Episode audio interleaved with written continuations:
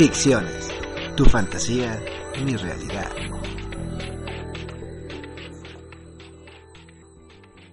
Hola, buenas tardes. Mi nombre es Pablo Delgado y me acompaña Joel Cuellar. Y esto es Ficciones. Hoy vamos a hablar sobre asesinos seriales, cómo han influido en, la en las películas, en los libros, o cómo han influido en veces hasta en la forma de tener miedo en las noches. Bueno, Joel, ¿qué nos puedes contar sobre esto? ¿Qué es lo que nos fascina a nosotros como público, como, espectador, ver una película o leer algún texto sobre un asesino serial? Bueno, creo que una de las cuestiones que más nos fascina es el hecho de que difícilmente podremos encontrar a una persona eh, más cercana a esta definición clásica de la maldad que un asesino serial, Tal vez solamente líderes eh, que estuvieran a la cabeza de genocidios masivos como Hitler sean mm, todavía más, eh, ¿cómo se podría decir? Generan todavía más fascinación que los asesinos seriales. Precisamente porque es como si tomaras personajes ficticios ah, y los trasplantaras a la vida real. Eh, G.R. Martin, el autor de Canción de Hielo y Fuego, eh, donde basaron la serie de Game of Thrones, eh, en una entrevista decía que aunque él se hubiera esforzado, nunca hubiera podido pensar en algo tan exageradamente diabólico como los nazis. Dice, pues que iban todos vestidos de negro, las SS utilizaban una calavera con huesos cruzados como emblema, si hubiera hecho algo así en sus novelas, lo hubieran acusado de ser exagerado. Y sin embargo es algo que sí pasó en la vida real. Y en el caso de los asesinos seriales es, es, es muy similar. Uh, ¿Cómo es posible que alguien vaya en contra de la naturaleza humana de una manera tan brutal? Y tal vez, bueno, tal vez algunos de los que nos escuchan digan, bueno, pues los seres humanos nos matamos a nosotros mismos desde siempre, los asesinatos son algo común. Eh, sin embargo, díganme cuántos de ustedes han matado a alguien. O sea, realmente eh, yo creo que la cosa más grande que he matado es un ratón. Y se siente feo. La verdad. Este, y si escuchas, por ejemplo, eh, testimonios de gente que ha trabajado para el crimen organizado una vez que los atrapan y mencionan este tipo de cuestiones, ¿no? De descuartizar, matar, deshacerse de los cuerpos constantemente hablan de tener que alcoholizarse, drogarse, este, para poder hacer esas cosas, para poder soportar cosas que a lo mejor al verlo en una película o leerlo en un libro no tenemos en cuenta como el aroma. El olor, hablan mucho del olor, como es tan asqueroso y tan, nauseabundo, más que cualquier otra cosa que, te hayas podido imaginar. Imagínate el olor más nauseabundo que te hayas, que puedas recordar y es 10 veces eso. El, porque estamos programados genéticamente para huir de ese olor, porque eso evolutivamente significaba que una bestia se había comido a uno de los de la tribu y entonces mejor no te acerques. Entonces todos estos factores hacen que genéticamente estemos predispuestos para no matar a gente de nuestra propia especie. Incluso en las en las tribus, en las guerras tribales, en el Amazonas o en el Pacífico Sur, la razón por la que una tribu es capaz de asesinar a los miembros de otra tribu es porque no los consideran humanos. Porque los que son ajenos o externos a nosotros no los consideramos en estas cuestiones tribales como pertenecientes a nuestro género. A la misma altura de clase, por llamarlo así. Sí, de una manera. Pero aún así, aún así, o sea, a lo que voy es que se requiere todo un instrumento, una, toda una instrumentación cultural para convencer a alguien de que está bien matar a otro ser humano. No es algo que naturalmente así eh, estemos dispuestos a hacer. Tiene que haber un montón de cosas. Sin embargo, estos asesinos seriales eh, no solo tienen esta predisposición genética que también tenemos nosotros, o deberían de tenerla a no matar, además muchas veces viven en culturas y en sociedades donde tampoco se fomenta el asesinato y sin embargo lo hacen. Algo que yo he tenido en cuenta es eh, una lectura que tuve hace unos días, por eso eh, nació este tema, la, propuesta de este tema que es tan, tan bonito hablar. Es un soldado llegó y, menciona que sí, en efecto, él en la guerra había matado cerca de 50 o 60 soldados para salvar su vida o por órdenes del general. Sin embargo, dice él que no está preparado psicológicamente hablando para matar a alguien persona a persona. No sé si me... No sé, exactamente, o sea, no es lo mismo defenderse y matar a alguien eh, por accidente cuando, por ejemplo, un ladrón entra a tu casa, o en la guerra donde dicen, ok, tienes que matar al enemigo de enfrente. Es muy diferente la sensación, comenta este soldado, de matar simplemente por el gusto de matar. Eh, inclusive, y es algo que, que es muy sonado, hay soldados que no aguantan esa presión, esa tensión, y regresan en un estado de shock después de haber matado X cantidad y después de un tiempo considerable, dos, tres, cuatro meses, y siguen estando en shock. Y hay veces, por registros que también hay, tú que eres psicólogo no vas a dejar mentir, donde eh, el soldado se, se, deja caer por esa culpa que tiene. Sí, finalmente, eh, un poco también conectándolo con la ficción, que es este lo que nos atañe en este, en este podcast. Eh, si observas, por ejemplo, una de las eh, películas más recordadas de Kubrick, eh, Full Metal Jacket, ¿no? que aquí en español le tradujeron como cara de guerra. la mitad o la primera mitad de esa película Kubrick la concentra en el entrenamiento y me parece muy importante porque ahí vemos cómo ideológicamente y también cómo el entrenamiento para lo que sirve más que para tenerlos aptos físicamente o más para tenerlos aptos eh, mentalmente, sirve para que estén listos para matar. O sea, el entrenamiento lo que va a servir es para que la persona no lo piense dos veces, jale el gatillo y intente no pensar en las consecuencias de jalar ese gatillo. Entonces es muy importante, sin ese entrenamiento sería muy difícil que una persona común y corriente pudiera ir y así nada más jalar el gatillo. Y eso que estamos hablando de alguien que está a 100 metros, por decir algo, ¿no? Y eso ya es relativamente cerca en un combate, en la guerra moderna, si ves videos sobre Siria, Afganistán, etcétera, el 90% del tiempo no sabes a qué le estás tirando. O sea, los soldados pueden percibir que los tiros vienen de la derecha y empiezan a disparar a la derecha lo más probable es que nunca vean, aunque maten o sepan que ya no hay tiros y que mataron a la otra persona, puede ser que se acerquen y vean el cadáver, pero nunca van a realmente estar de frente a esa persona. Los asesinos seriales secuestran personas, las matan con sus propias manos y muchas veces se deshacen eh, de los cuerpos, eh, ya sea eh, partiéndolos en pedazos o disolviéndolos o enterrándolos. Entonces, hay toda una cuestión de poder, ¿no? Eh, hay toda una cuestión de, una, de fantasías sexuales asociadas a, al asesino serial. Y hay diferentes tipos de asesinos seriales. Eh, hay estos tipos de asesinos seriales más organizados que planean y ya saben a qué tipo de persona van a matar, a dónde la van a buscar, cómo le van a hacer. Y estos otros más desorganizados que en, X momento eh, la ira, eh, la angustia, la ansiedad les impulsa a matar por primera vez y a partir de ahí les es más fácil en situaciones similares volver a matar. Entonces, si pensamos en asesinos un poco más organizados, en eh, las películas, podríamos pensar en alguien como Hannibal Lecter o Buffalo Bill, O inclusive Mr. Brook, de la película que se llama así, Mr. Brook. Precisamente, y si en, esta...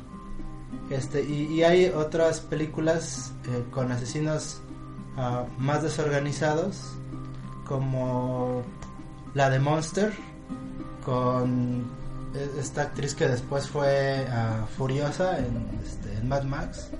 Este, y donde vemos cómo a partir de una violación, ella mata a su agresor. No recuerdo bien si fue violación o intento de violación, pero mata a su agresor y a partir de ahí se van desencadenando y se van detonando más asesinatos. Pero no era algo que ella hubiera planeado en un principio. juego que se dio y conforme pasa la película se va haciendo una asesina más organizada. Es eh, igual, bueno, en este caso hablando de un libro, este libro fue escrito con bases pues muy apegadas a la realidad, que esa sangre fría se, se llama así el libro, lo escribe Truman Capote, es un, fue un estadounidense. Él narra eh, un asesinato en Kansas, si mi mente no me engaña, en Estados Unidos, donde matan papá, mamá e hijos, o sea, y te cuenta eh, Truman Capote cómo fue que el asesino entró a casa, cómo se burló de las personas y cómo simplemente mató. O sea, sin, sin, otro, sin otro fin, sin otro, eh, digamos, gusto más que la misma muerte, ¿no? Y te menciona que estos, estos personajes que realmente existieron fueron personas en ese momento pues digamos como idas, como dices tú, no estaban drogadas, o por lo menos no lo menciona en el libro, pero sí menciona que entraron en un lapso de trance.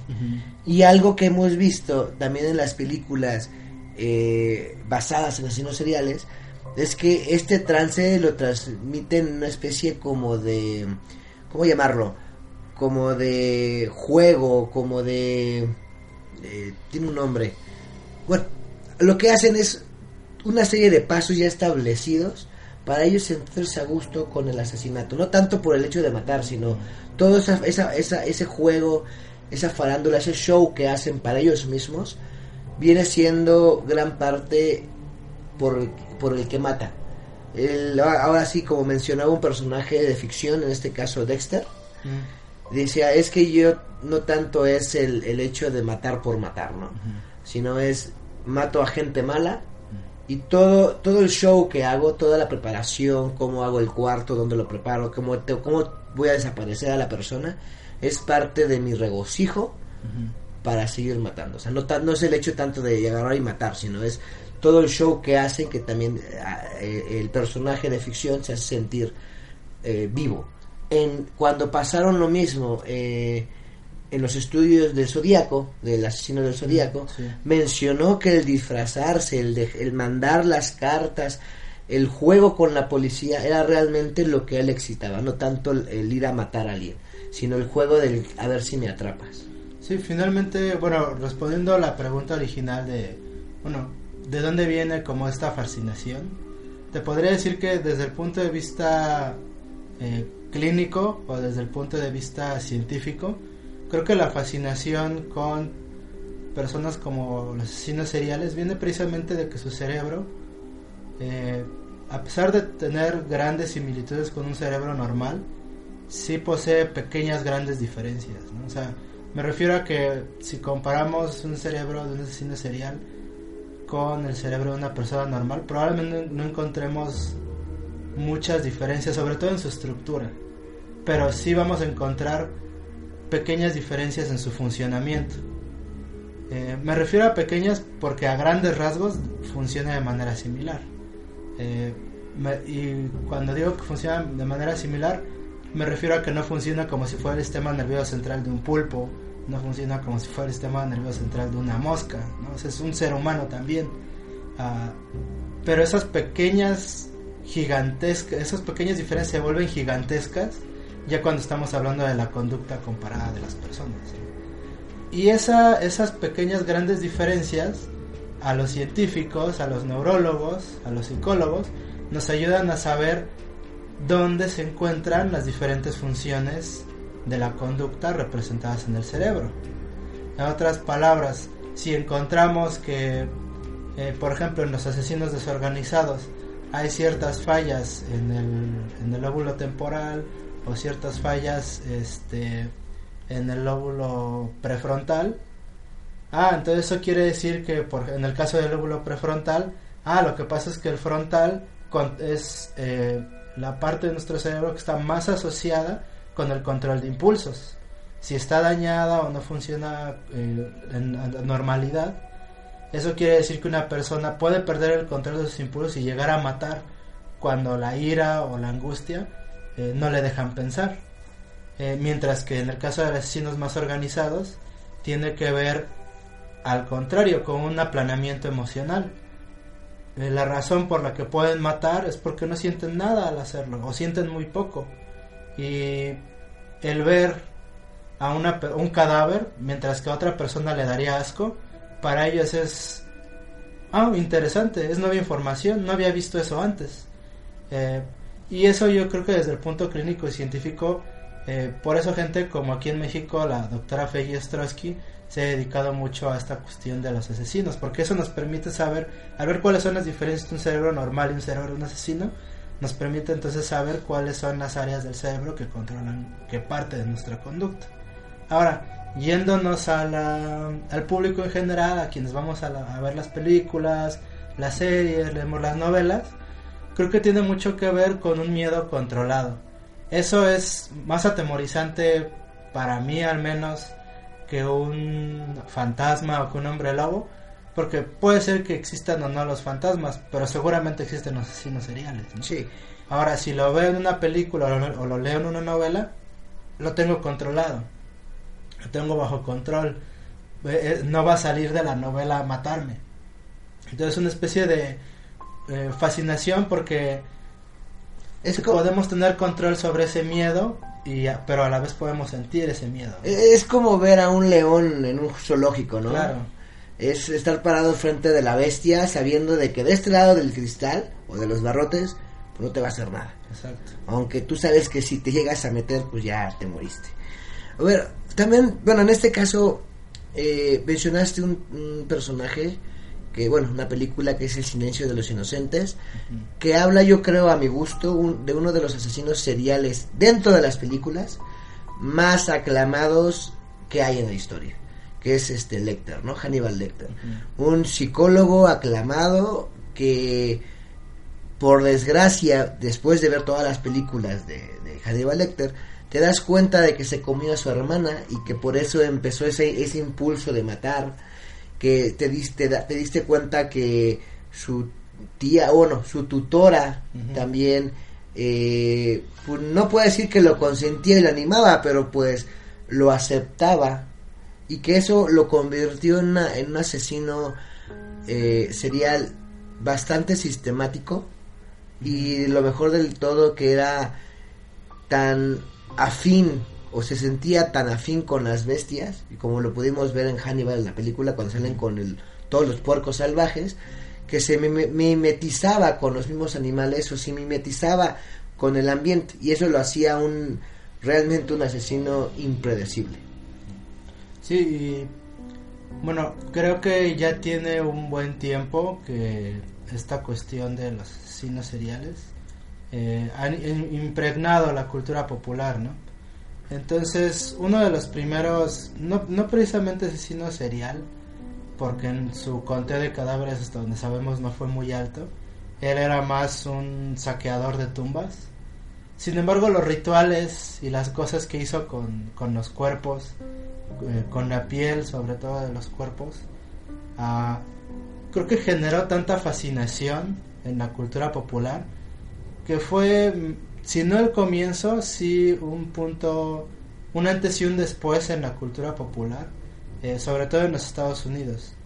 Y estamos hablando de Ed Gein, Edward Theodore y este, conocido como el carnicero de Plainfield, eh, fue un asesino de Estados Unidos, pero sobre todo un saqueador de tumbas.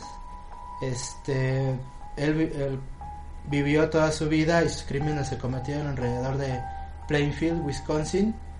Y cuando las autoridades descubrieron su casa, fue cuando ganó gran notoriedad en los medios de comunicación. Eh, con, las, con la piel eh, de sus víctimas, él hizo cosas como eh, muebles, pantallas de lámparas, ropa, entonces, este, la, fascinación con estos como rituales tan extraños y sobre todo con una persona que para la gente común en Estados Unidos significaba que no sabían si el vecino de la esquina era un asesino, fue lo que creo que levantó mucha más curiosidad de lo que se había tenido antes. Ah, antes creo que el asesino más, um, más sonado eh, era Jack el Destripador, que estamos hablando de la era victoriana. Creo, yo quiero comenzar, o más bien me gustaría como poner más a Ed Gein que, que Jack el Destripador, porque Jack el Destripador nunca fue encontrado. O sea, nunca supimos a ciencia cierta ¿Quién fue? quién fue Jack el Destripador. Por lo tanto, no sabemos a ciencia cierta cuáles eran sus motivaciones. Y ni siquiera sabemos si fue un solo asesino o tal vez solo uno o dos de los asesinatos fueron de una persona y después alguien copió los asesinatos. Es, es similar a lo que pasa hoy en día en el Estado de México o en Ciudad Juárez, donde ya, bueno, eh, como no se sabe eh, quién es el responsable o quiénes son los responsables de los feminicidios, no, no sabemos ciencia cierta si es una, dos, diez o veinte personas, ¿no? Eh, por lo tanto, me gusta comenzar con, o me gustaría comenzar más con Ed Gein, porque sabemos quién fue, hubo exámenes médicos y psiquiátricos con respecto a él, conocemos su historial, conocemos su biografía, ¿no? Entonces, este, y ese, y esa fascinación, entonces, con él, la persona, se convierte en una fascinación con el personaje asesino. Eh, y una de las primeras eh, historias eh, que inspira este asesino es eh, la novela de Psicosis, que sería llevada a la pantalla grande eh, de mano de Alfred Hitchcock, y donde algunos elementos, como la vida con su madre y esta cuestión de la taxidermia, eh, la casa, ¿no? este, a donde nadie podía entrar, etcétera, este individuo solitario, son retratados e incluso en la serie de televisión que relativamente tiene poco tiempo eh, de Motel Bates que se basa un poco en esta historia de psicosis también retoman estas cuestiones no aquí en, Motel Bates es más acerca eh, de la lenta conformación de, la mente del asesino ¿no? mientras que en psicosis es más bien una persona que está en, cometiendo otro crimen totalmente diferente, es una persona que se roba dinero y que por azares del destino se topa con este asesino serial, ¿no? Y que debido a esta cuestión circunstancial pueden descubrir al asesino serial. Y es otro punto importante.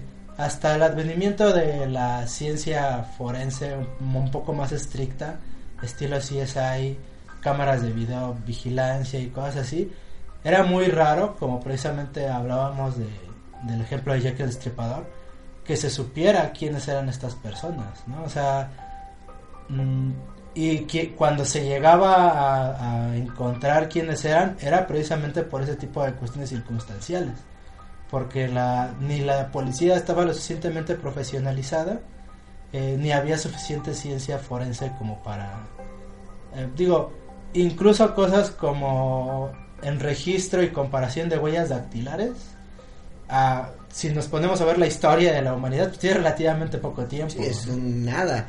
De hecho, de los, la- una de las primeras veces que se utilizó ni siquiera fue en un país de primer mundo, fue en Argentina. Mm. La primera vez que se utilizó para poder capturar ni siquiera un asesino, fue un ladrón, fue en Argentina. Y de ahí se fue popul- popularizando hasta llegar a temas tan controversiales y tan fuertes como son los asesinatos. Ahora también a mí me gustaría también mencionar un, una familia de asesinos. En este caso me, me, me estoy eh, comunicando o estoy comunicando sobre la matanza que hubo en Texas, ¿no? Y de hecho la película se llama La, la, ma- la- la masacre de Texas. Y este, bueno, eh, es, es un tema también importante porque también nos damos cuenta de que no solamente puede haber un asesino serial, ¿no? O sea, eh, como pasó en la vida diaria, eh, en la vida real, perdón, este- estos asesinos eran una familia entera. Una familia entera que se dedicaba a, a matar a los transeúntes y eh, cuenta la leyenda, porque esa parte no, no está totalmente cierto, que es que había canibalismo ahí adentro. Que eh, son temas que, que a lo mejor que nos dejamos como tabú, pero como tú mencionaste eh, hace rato, ¿no? El, el cerebro de una persona, eh, podríamos llamarlo enferma, por, no sé por llamarlo de una forma, eh, Anormal. anormal, perdón, sí, sería como que más sensato. Una persona anormal, pues su cerebro funciona muy diferente A lo mejor, si lo comparamos con algo que podamos ver o tocar, es como si hicieras un puente de Lego. Si te desvías un milímetro en el principio del puente, no, lo- no se va a notar. Pero ya cuando unes los dos, las dos fracciones del puente, vas a ver que hay una discrepancia muy, muy grande. ¿no? Yo creo que ese es el, el punto donde los eh, directores se toman la eh, toman esas muestras para poder hacer grandes películas. Grandes películas de en este caso sobre asesinos seriales o basados más bien en asesinos seriales. Una película donde más que basarse en, en una- en un asesino serial es la película de asesino serial es la película del zodiaco donde se habla también eh, de este de esta persona que reitero su fantasía no era tanto el matar sino el, el jugar, esos juegos mentales con, con la policía, eso de, de tienes que ponerme ustedes medios de comunicación, en específico los periódicos, tienes que poner mi eh, carta en la primera plana si no voy a matar a alguien, ¿no? Es- Estamos hablando, como tú mencionas, del poder, de algo que ellos a lo mejor en su vida normal carecen, pero que necesitan sentirla para estar bien. Eh, hay, bueno, también hay que hablar sobre estos nuevos canales de Discovery Channel que hablan específicamente sobre asesinos seriales o de gente que acostumbra a matar. Asesinato. ¿no? Ajá. Entonces, a lo mejor también estamos vi- viviendo hoy por hoy una situación donde ah, es que a lo mejor cualquiera puede ser asesino serial o a lo mejor cualquiera puede hacerlo. Y no es cierto, ¿no? Como mencionas, se necesita de muchas cosas y realmente tener un, un cerebro que trabaje de una forma diferente para poder ser un asesino a sangre fría sin el, sin un sin algo más allá que el, el, el hecho del ritual o el hecho de, de poder matar a alguien. Y bueno, eh, como mencionas en el caso de Texas Chainsaw Massacre, ¿no? Este To- Top Hopper, este quien desarrolló la idea original, menciona que por un lado estudió a Ed Gein, pero eh, también eh, estando en Texas y cubriendo eh, cuestiones de noticiosas en Texas, este le llamó la atención un caso de asesinato en Houston sobre un asesino serial llamado Elmer Wayne Henley, este que era un joven que reclutaba víctimas para otra persona mayor y al ver algunos de los reportes noticiosos, este pues comenzó a mezclar elementos de uno y el otro. Y eso va a ser algo que en la cultura popular vamos a ver mucho. Eh, el hecho de no basarse solamente en, en un caso, sino tomar algunas cuestiones de un caso por aquí, algunas otras cuestiones de un caso por allá, para hacer que la narrativa sea más entretenida, ¿no? O crear nuevos personajes como Norman Bates, como Leatherface, ¿no? Eh, con base no en uno, sino en diferentes. Por un lado, también para evitar como críticas acerca de eh, pues originalidad, ¿no? Y evitar eh, demandas y cosas por el estilo.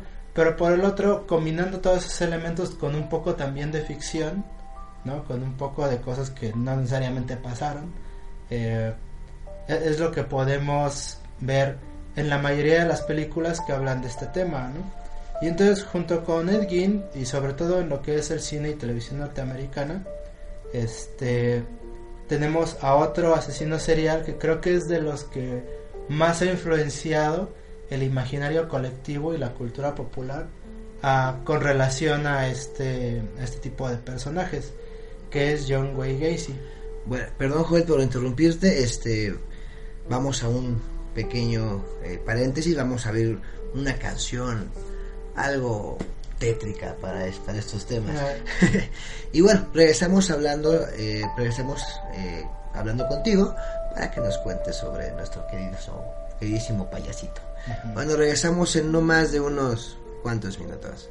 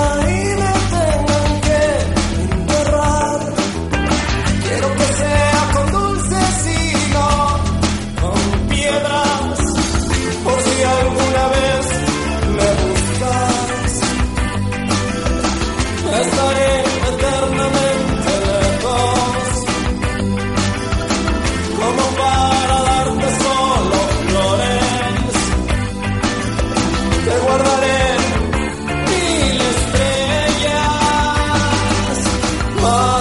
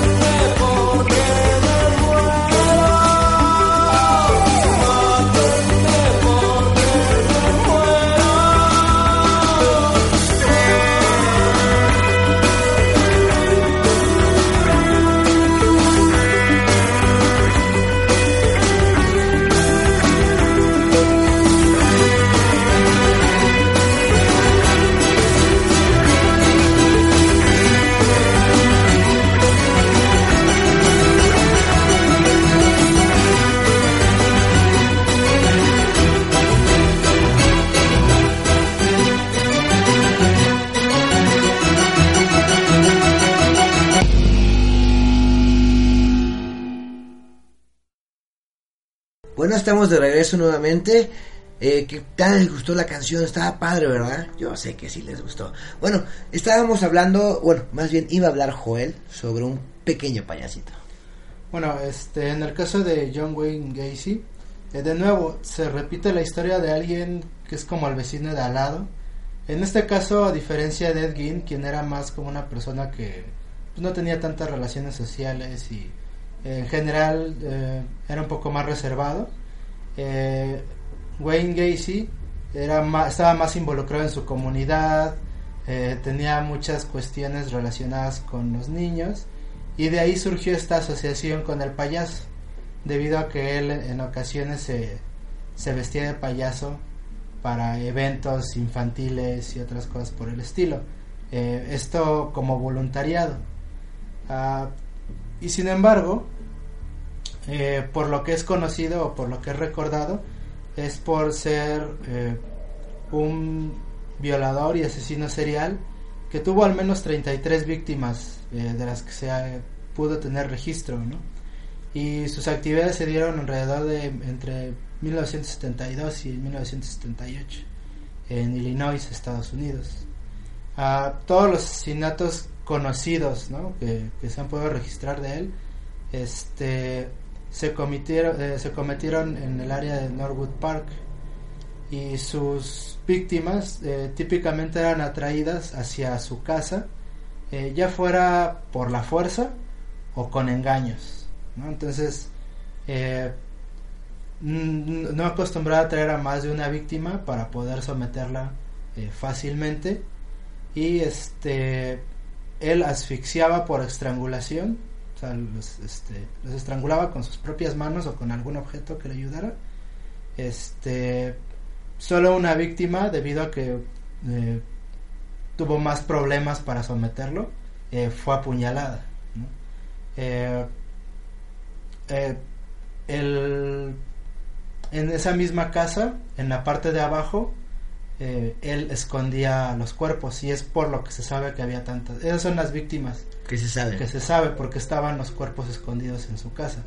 Es probable, las autoridades nunca descartaron que hubiera podido cometer otros asesinatos, pero que hubiera deshecho de los cuerpos de alguna otra manera y no se sepa este, dónde los dónde estaban. se ¿Te imaginas 33 cuerpos en tu sótano? Y con la familia ahí, ¿no? O sea, él no, no vivía solo. Sí, estamos hablando. Hay, hay otro asesino, creo que se llamaba eh, TBK o TCK, algo así. Que igual, o sea, era. Inclusive era. Era, era asociado con, la iglesia pastoral de su comunidad. Dado que era muy religioso, buen padre, un, un esposo amoroso, decía su mujer, un padre excepcional, decían sus hijas sin embargo, tiene el récord de cerca de 45 cuerpos, más o menos, de que se encontraron relacionados con esta persona, ¿no? Eso es algo que a mí me llama mucho la atención en este tema de los asesinos seriales porque, como dices tú, puede ser de tu vecino de al lado y ni siquiera te das cuenta, ¿no?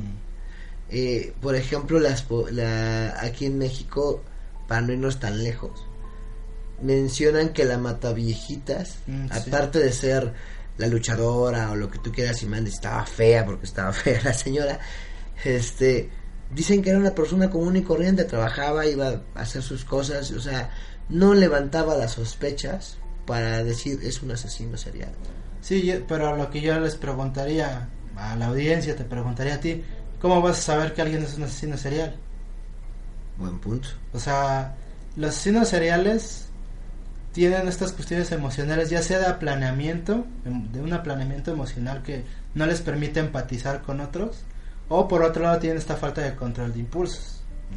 Puede ser alguna de estas cuestiones. Pero por lo demás, por eso, por eso menciono que son pequeñas, grandes diferencias. Por lo demás, su cerebro funciona pues, relativamente normal. Entonces, a lo que voy es que son asesinos, no estúpidos. Exactamente. saben, saben, las, y, por eso también se les enjuicia. Y en el caso de tanto de Ed Gein como de John Wayne Gacy, no se les. Mm, no, no, se le. A pesar de que se les considera asesinos psicópatas, psicópatas, este. No se les dio un perdón por salud mental. Eh, hasta ahorita donde vamos en la lista, este, ambos fueron a la cárcel, no, a un, no a un sanatorio. Exactamente. En el caso de este de, de John Wayne de John Wayne Gacy, este fue fue eh, a la pena de muerte, ¿no? Este y lo, y lo que y en el caso de Elgin permaneció este permaneció bajo, bajo cárcel bastantes años. Este pero lo que sí te podría decir es que la razón por la que se les enjuicia de esa manera eh, es porque se sabe que ellos conocen las consecuencias de lo que van a hacer. Cuando una persona puede pedir esta cuestión de salud mental o una defensa que apele a la falta de salud mental del individuo, es cuando la persona no conoce las consecuencias de lo que va a hacer. Pensemos en una persona con un severo autismo o pensemos en una persona con una discapacidad intelectual muy severa. No, no ubica que sus actos pueden ocasionar la muerte de otra persona. Puede llegarse a dar el caso. Estas personas hacen los asesinatos de manera que otras personas no los vean. Esconden los cuerpos. Se deshacen de ellos o, al menos intentan esconderlos de una u otra manera. Saben lo que están haciendo y conocen las consecuencias de sus actos. Saben que está mal, pocas palabras. Y que por lo tanto no deben de levantar sospechas. Entonces, la estrategia de Edgin para no levantar sospechas era más bien mantenerse como callado, no, no hablar con demasiada gente, ser reservado, pero no iba y trataba de golpear a la gente en la cara. Y en el caso de Edgin, su estrategia era más bien tratar de ser una especie de pilar de la comunidad, hacer obras este, caritativas, etcétera. convertirse a los ojos del mundo en una persona idónea. Sí, que no sería capaz de asesinar a 33 personas y esconderlas eh, abajo de su casa. Y decirle a sus hijos, no te levantes en las noches porque te va a llevar el muerto, ¿no? pues, realmente, o sea, es bastante interesante todo eso. Ahora bien, referendo más, refiriéndonos más ahora bien a lo que son el mundo de la ficción cómo, cómo este mundo tan sangriento que es el real ha influido al mundo de la ficción para hacer películas, libros o caricaturas, o anime o manga, para el regocijo de nosotros. Pues por ejemplo, en este caso de, la película que mencioné antes de Monster, eh, bueno, es, una película finalmente que es este, de drama, ¿no? Ah, pero está basada en una una mujer que sí cometió varios asesinatos, Eileen Burroughs, eh, que había sido una bueno había sido una sexo servidora y fue ejecutada por el estado de Florida de Estados Unidos en el 2002 eh, por el asesinato de seis personas, aunque se aunque es sospechosa de al menos siete asesinatos. Eh, esto entre los 80s y los 90s. Eh, en la película, como mencionaba, ella es interpretada por Charlize Theron. Y Christina Ricci interpreta un personaje que es completamente ficticio, que es una especie de interés amoroso, pero que en la vida real ese interés amoroso no, existió. Este. Y bueno, eh, lo que intentan finalmente reflejar en esta película es, precisamente este proceso de una asesina que era eh, más, más desordenada, ¿no? o sea, más desorganizada, que no necesariamente tenía un plan de acción, al menos al principio, pero después del primer asesinato los demás asesinatos se van haciendo progresivamente más fáciles de hacer. Fue aprendiendo con el, con el error. Y, bueno, en, en, la vida real, este, esta persona sí sufría este, de lo que podríamos llamar de... Oh, si, era una asesina más que psicótica, este, como tal vez eh, John Wayne Gacy, sí tenía precisamente esta cuestión de falta de control de impulsos y también esta cuestión como de un ambiente que eso también es muy común también en el caso de la Mataviejitas como tú mencionabas eh, un ambiente donde ella había sido constante y sistemáticamente brutalizada ¿no? o sea había, o sea, el, esta cuestión de la prostitución había sido, eh, le habían robado, la habían golpeado, la habían violado, y eso desde su infancia, no, no nada más en esta cuestión de, eh, de la prostitución.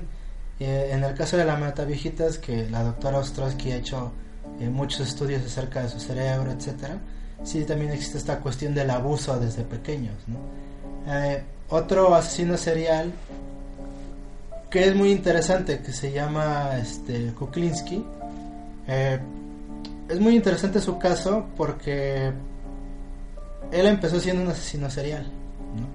Un asesino serial que a diferencia de personas como John Wayne Gacy, no lo hacía por una cuestión de control. Eh, él vivió este pues con unos padres abusivos en un vecindario muy duro y sus primeros asesinatos desde pequeño fueron contra los bravucones de la cuadra. Él mató al, al bully de la cuadra. Este, al parecer con un martillo. Mm, y entonces, esos asesinatos que él desde muy pequeño comenzó a, llevar a cabo, tenían que ver este con, con, sobrevivir, digamos. Era como un vengador, por llamarlo así. Pues, pues no vengador, porque no lo hacía por, en busca de justicia, pero aprendió que quien, que quien se le pusiera enfrente, él lo mataba. O sea, quien, quien lo agrediera a él, él iba a responder matando, no se iba a ir con medias tintas. ¿Qué es lo que pasa con, conforme pasa el tiempo? Que, que Richard Kuklinski encuentra el trabajo de sus sueños. ¿Puedes adivinar cuál es? En la funeraria. Asesino para la mafia. Perfecto. Entonces, e, esto que él hacía, digamos, por vocación, entre comillas, lo empezó a hacer de manera profesional y comenzó a hacerse muy bueno en esto.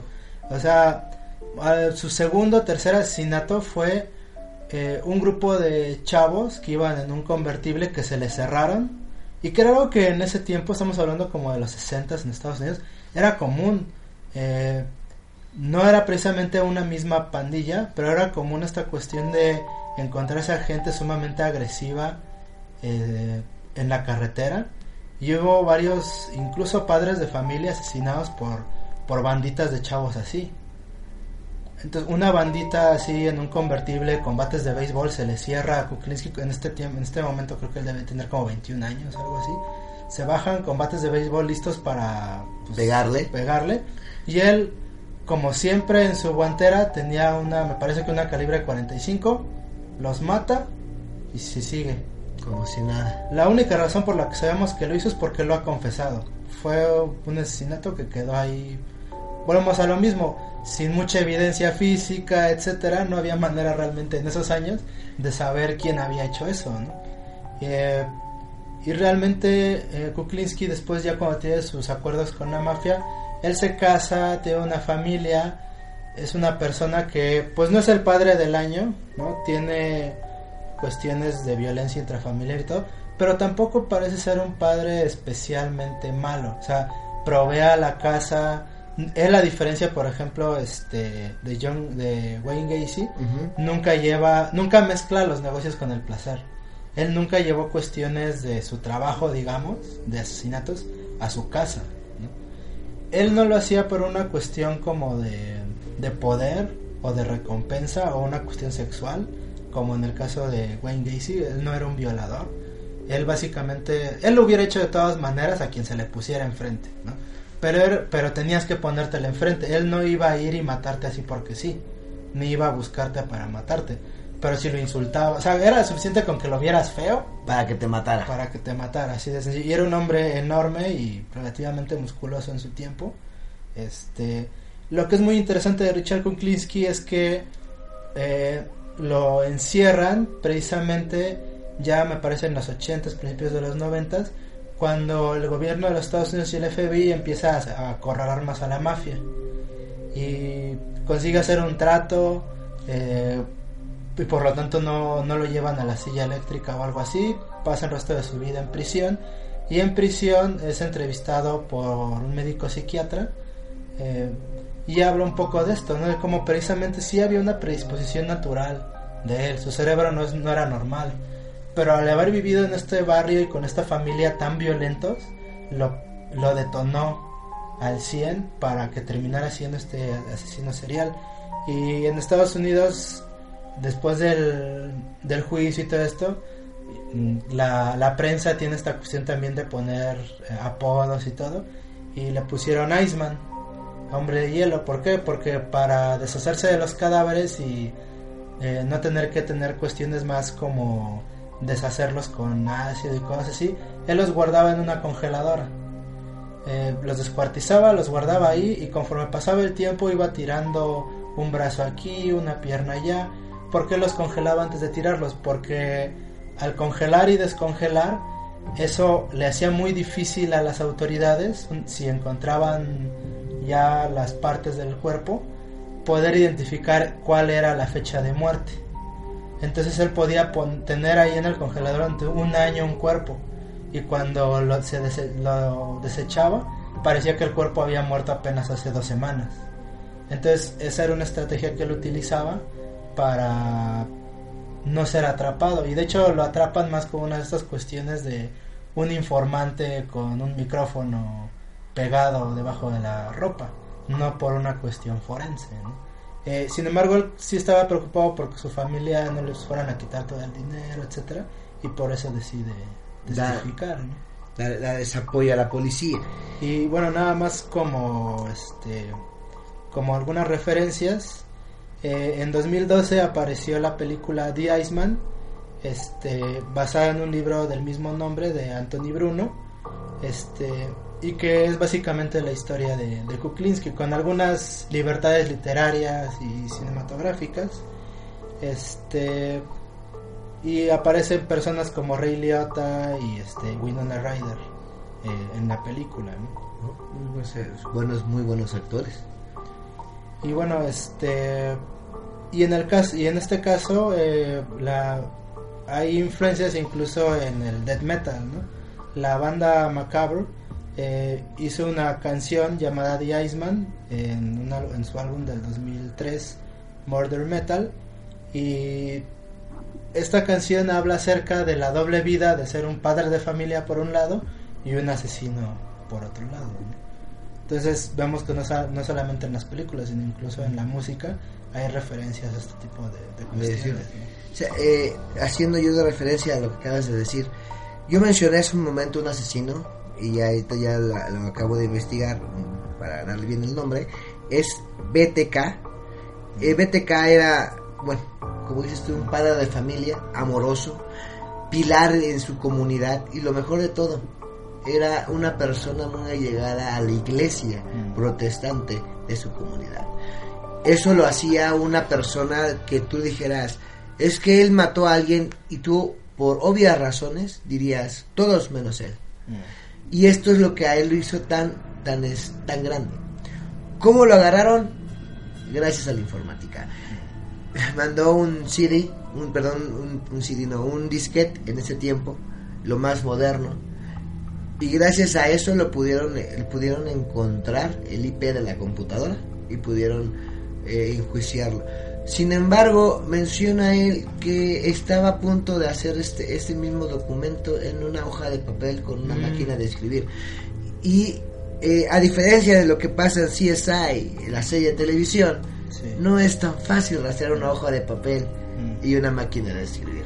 Entonces, realmente, como menciona BTK, él gritaba, él gritaba que por favor lo agarraran. Sin embargo, era tan bueno que se los tuvo que dar muy papitas para poderlo, para que se lo pudieran agarrar, para que pudieran eh, quitarle la presión de matar. Él menciona en varias entrevistas que él se sentía bastante, bastante bien con su familia, bastante, bastante bien con, su forma de vida. Sin embargo, tenía un vacío muy grande que, y lo tenía que llenar de alguna manera. ¿Cómo lo llenó? Matando. Y esto eh, nos deja también la pauta de que un asesino serial, tanto en la ficción como en la vida real, como tú mencionas, por sus cambios eh, psicológicos, pues no son tan grandes como para que te vea feo y ya sepas que es un asesino serial, ¿no? Pero su mayor tapadera, por llamarlo así, fue su propia familia, que lo creía incapaz de poder hacer cosas tan atroces como las que hizo. Eh, bueno, ya en, en estos momentos ya estamos a punto de terminar.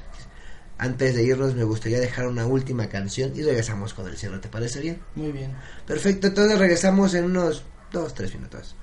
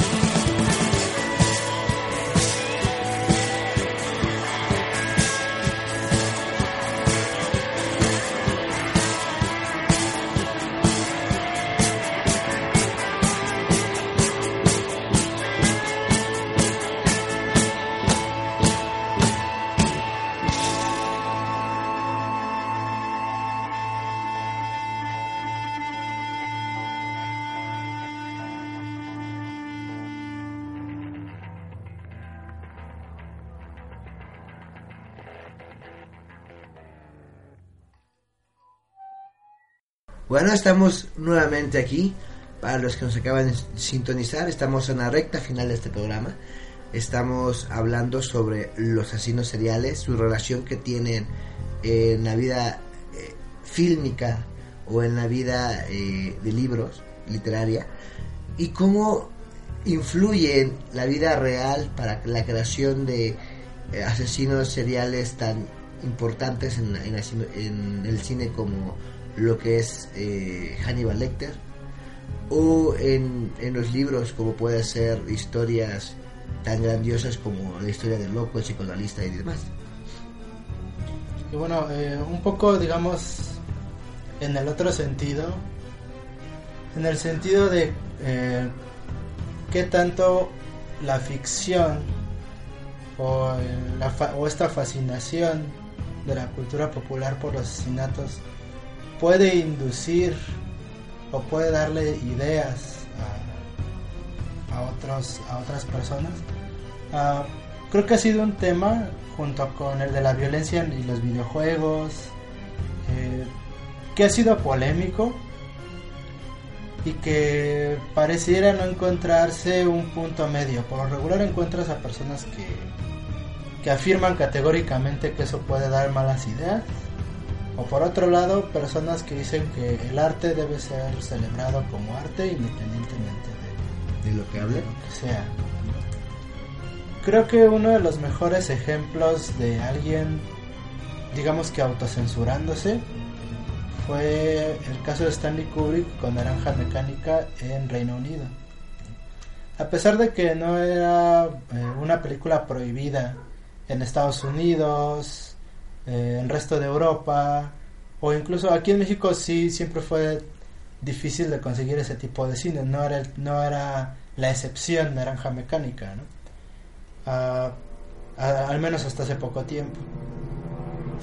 Sin embargo, en Reino Unido sí hubo casos de pandillas eh, cuyos crímenes se asemejaban no solamente a lo que Alex Delarge y sus druggies hacían en Naranja Mecánica, sino que al menos en un caso abiertamente las eh, en los paralelismos eran demasiado evidentes como para nada más hacer como que no hubiera pasado nada, ¿no? O claramente eh, al menos en un caso, eh, estas cuestiones de violencia estaban fuertemente asociadas con, eh, con, lo, con, los eventos de la película.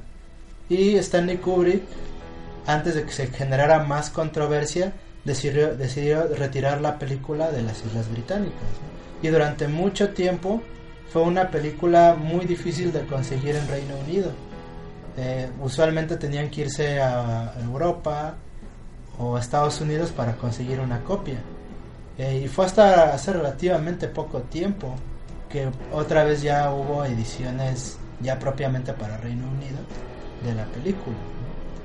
Ahora, creo que ese es un caso de violencia eh, inspirada por, eh, por la película. Eh, en México, en, en 2007 aproximadamente, tuvimos el caso de José Luis Cepeda, bueno, José Luis Calva Cepeda, que tal vez lo recuerden como el poeta caníbal o el caníbal de la Guerrero. Este, y que como otros de los que hemos hablado, eh, se da su detención y se descubre que no nada más era un asesino, sino que ingería carne humana. Y que los tintes de los asesinatos asemejaban a cuestiones sacadas eh, del silencio de los inocentes y de otras películas y, novelas similares. Uh, que estoy y eso es digamos un extremo, ¿no? Uh, por otro lado, si recordamos por ejemplo estos tiroteos masivos en las escuelas de Estados Unidos y uno de los que más influencia tuvieron que fue el tiroteo en Columbine.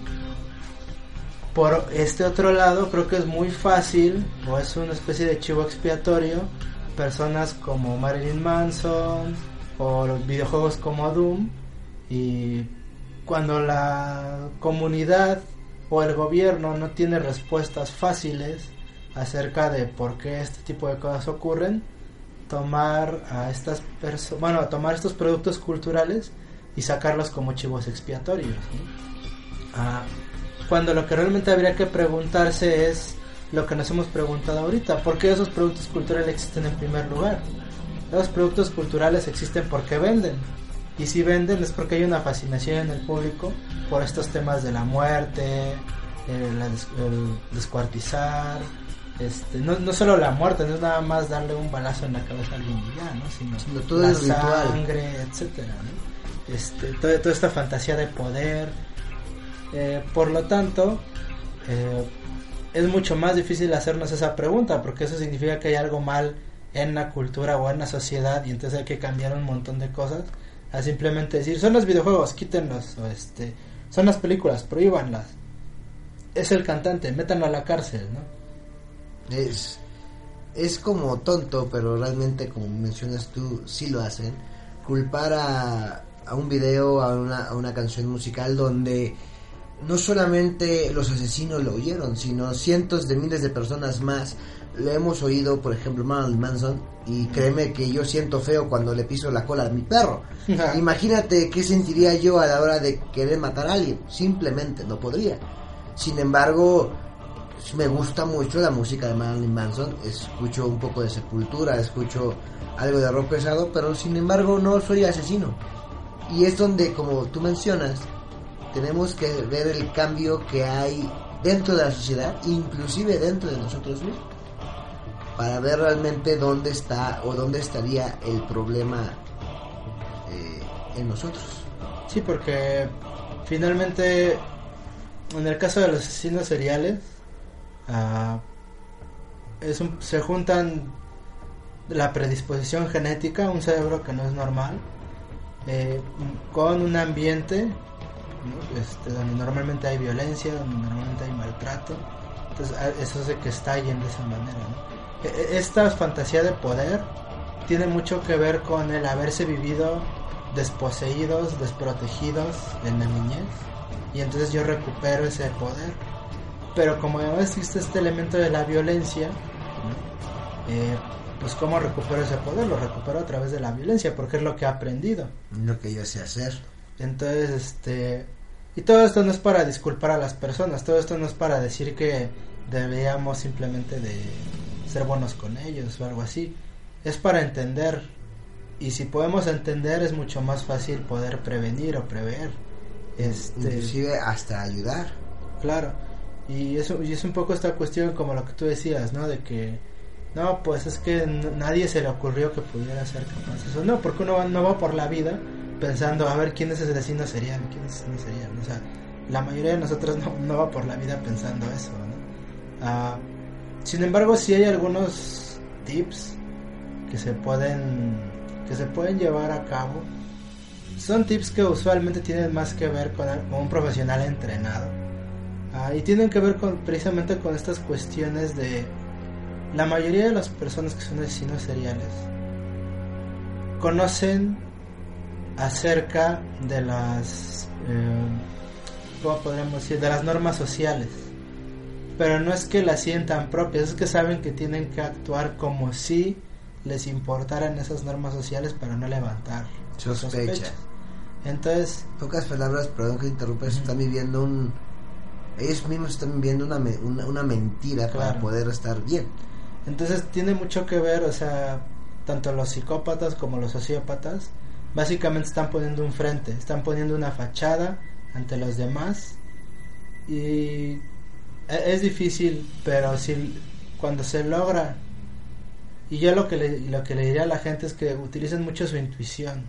Muchas veces no es tanto de analizar la conducta de alguien más, sino de la intuición. Es, yo no sé por qué, pero es, pero hay algo en esta persona que no me cuadra. Hay algo en esta persona que no está del todo bien, que no está del todo correcto. Y eso nos llega a pasar a nosotros porque en la información no verbal, en la comunicación no verbal, esta persona nos está diciendo, no estoy siendo honesto. Esto nada más es un frente, esto Es una fachada. es una fachada. Entonces, eso sería, para, para un ojo no entrenado, sería la única cosa que yo podría decirles. O sea, cuando haya algo de su intuición que les diga, Algo está mal. algo está mal, confíen en su intuición. Porque tal vez no es un asesino serial, pero puede ser una persona con tendencias sociópatas, por ejemplo. ¿no? O Es- puede- es, el tipo de persona que eh, le prestas, no sé, le prestas este, algo y nunca lo devuelve, en el mejor de los casos. Al final del día es algo que tenemos que tomar en cuenta y tener cuidado. Como dices tú, no por un asesino serial, pero por cualquier cosa mala que nos pueda llegar a pasar. Pues bueno, esto ha sido todo el día de hoy. Le agradezco enormemente aquí a Joel Cuellar, que ha sido bastante, bastante apoyo. Como buen psicólogo, eh, sabe bastante de estos temas. Me despido, mi nombre es Pablo Delgado y reitero, estoy con Joder, Cuellar, les deseamos que tengan una excelente tarde, buen inicio de año, la verdad, y espero que todo, todo se les cumpla. Esto fue Ficciones y nos estamos viendo muy próximamente. Gracias.